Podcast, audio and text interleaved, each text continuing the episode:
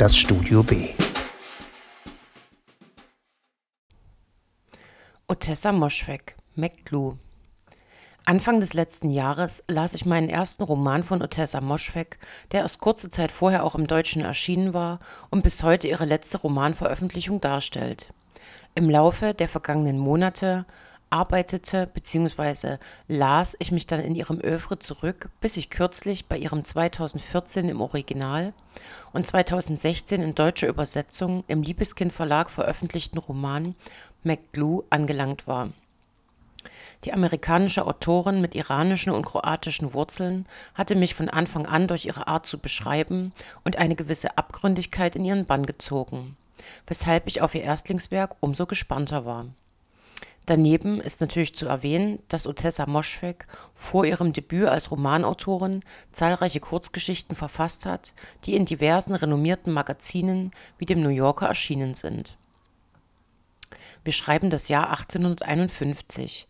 McGlue, der Protagonist und Namensgeber des Romans, seines Zeichens Matrose und ein Säufer vor dem Herrn, erwacht zu Beginn der Geschichte und wird alsbald unter Deck eines Schiffs gebracht, an dem er angeheuert hat Dort wird er eingesperrt, denn ihm wird vorgeworfen, seinen besten Freund Johnson in Sansibar umgebracht zu haben. Da er aber nicht nur ein schwerer Trinker ist, sondern auch eine schwere Kopfverletzung hat, die er sich bei einem Sturz aus der Eisenbahn zugezogen hat, kann er sich an die ihm zur Last gelegte Tat nicht erinnern. Es folgt eine längere Schifffahrt, die er unter Deck verbringt und die nicht nur geprägt ist von seinem Versuch, sich an das angeblich Geschehene zu erinnern, sondern auch seinem ständigen Drang, nach etwas Flüssigem beizukommen und Moschwegs sehr eindrücklichen Beschreibungen der Gerüche, Stimmungen und des rauen Umgangs der beteiligten Personen untereinander. Als McClue schließlich an seinem Bestimmungsort Salem ankommt, wird er in ein Verlies gesteckt, ein Anwalt wird ihm zur Seite gestellt und es beginnt die Zeit des Wartens auf den Prozess, gepaart mit dem den Roman durchziehenden Versuch, der Wahrheit um das Ableben seines Freundes auf die Spur zu kommen. Soweit die Rahmenhandlung, die die Autorin aber nicht linear entfaltet, sondern passend zu McClues geistigen und körperlichen Zustand vor- und zurückspringen lässt. Aus der Vergangenheit erfahren wir vor allem etwas über seine schwierigen Familienverhältnisse, die von Verlust und Armut geprägt sind, und seinem Freund Johnson, der ihn quasi von der Straße aufliest, ihn damit rettet und stets für ihn sorgt. Dazu gehört natürlich auch, dass er ihn regelmäßig mit Alkohol versorgt. So entsteht nach und nach zumindest der Teil einer Biografie vor unserem geistigen Auge, die nicht nur von vielen Leerstellen geprägt ist, sondern bei der man sich als Leserin auch ständig fragen muss, wo einen McClue aufs Glatteis führen will und inwieweit seinen Erinnerungen zu trauen ist. Sehr geschickt streut Otessa Moschweg Zweifel an dem, was uns ihr Protagonist glauben machen will und dem, was Wirklichkeit sein könnte. Durch ihr sprachliches Geschick und ihren Beschreibungsreichtum gelingt es ihr, sich beim Lesen ähnlich verwirrt zu fühlen, wie sich wohl McLuhan selbst fühlen muss. Neben diesen Versatzstücken des vermeintlich Erlebten und Johnsons Tod gewinnt man als Leserin allmählich ein Gefühl dafür, welche Themen neben dem vordergründigen Alkoholismus des Protagonisten, dem Entzug von selbigen, den damit einhergehenden Fantasien und Traumbildern ebenfalls wichtig sind wenn nicht sogar maßgeblich für sein Leben bis zum Zeitpunkt seiner Verhaftung.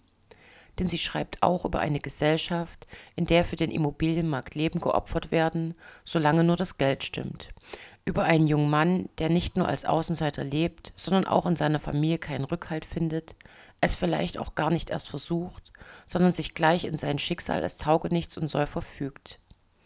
Fast beginnt man sich zu fragen, ob es seinen Retter Johnson wirklich gibt oder gab oder ob er nicht ein Produkt McClues lebhafter Fantasie ist, die ihn sich als Rettungsanker selbst erschaffen hat.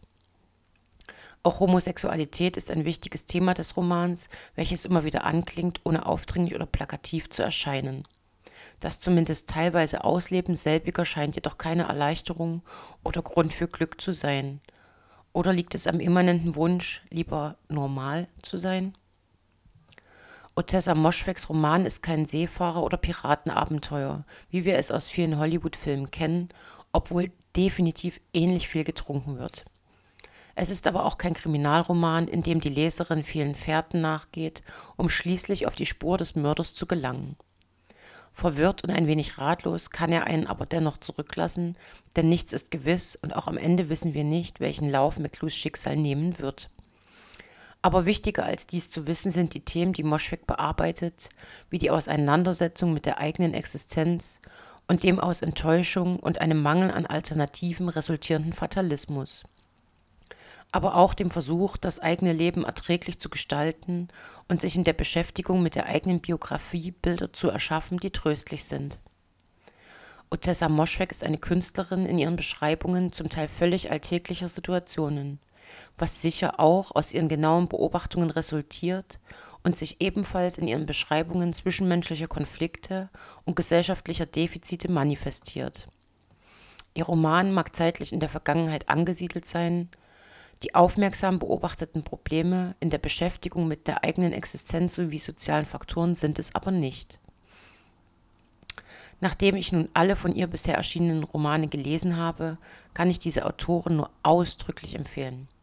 Noch mehr als McClure haben mich jedoch ihre Romane Eileen und Mein Jahr der Ruhe und Entspannung in ihren Bann gezogen. Eine geniale Autorin, von der wir hoffentlich noch viel lesen werden. In der nächsten Woche stellt Irmgard Lumpeni das Buch Ich träumte, ich hätte einen Wetterhahn gesehen mit Erzählungen und Kurzgeschichten von Margarete Beutler vor, der überwiegend Erstveröffentlichungen aus ihrem Nachlass enthält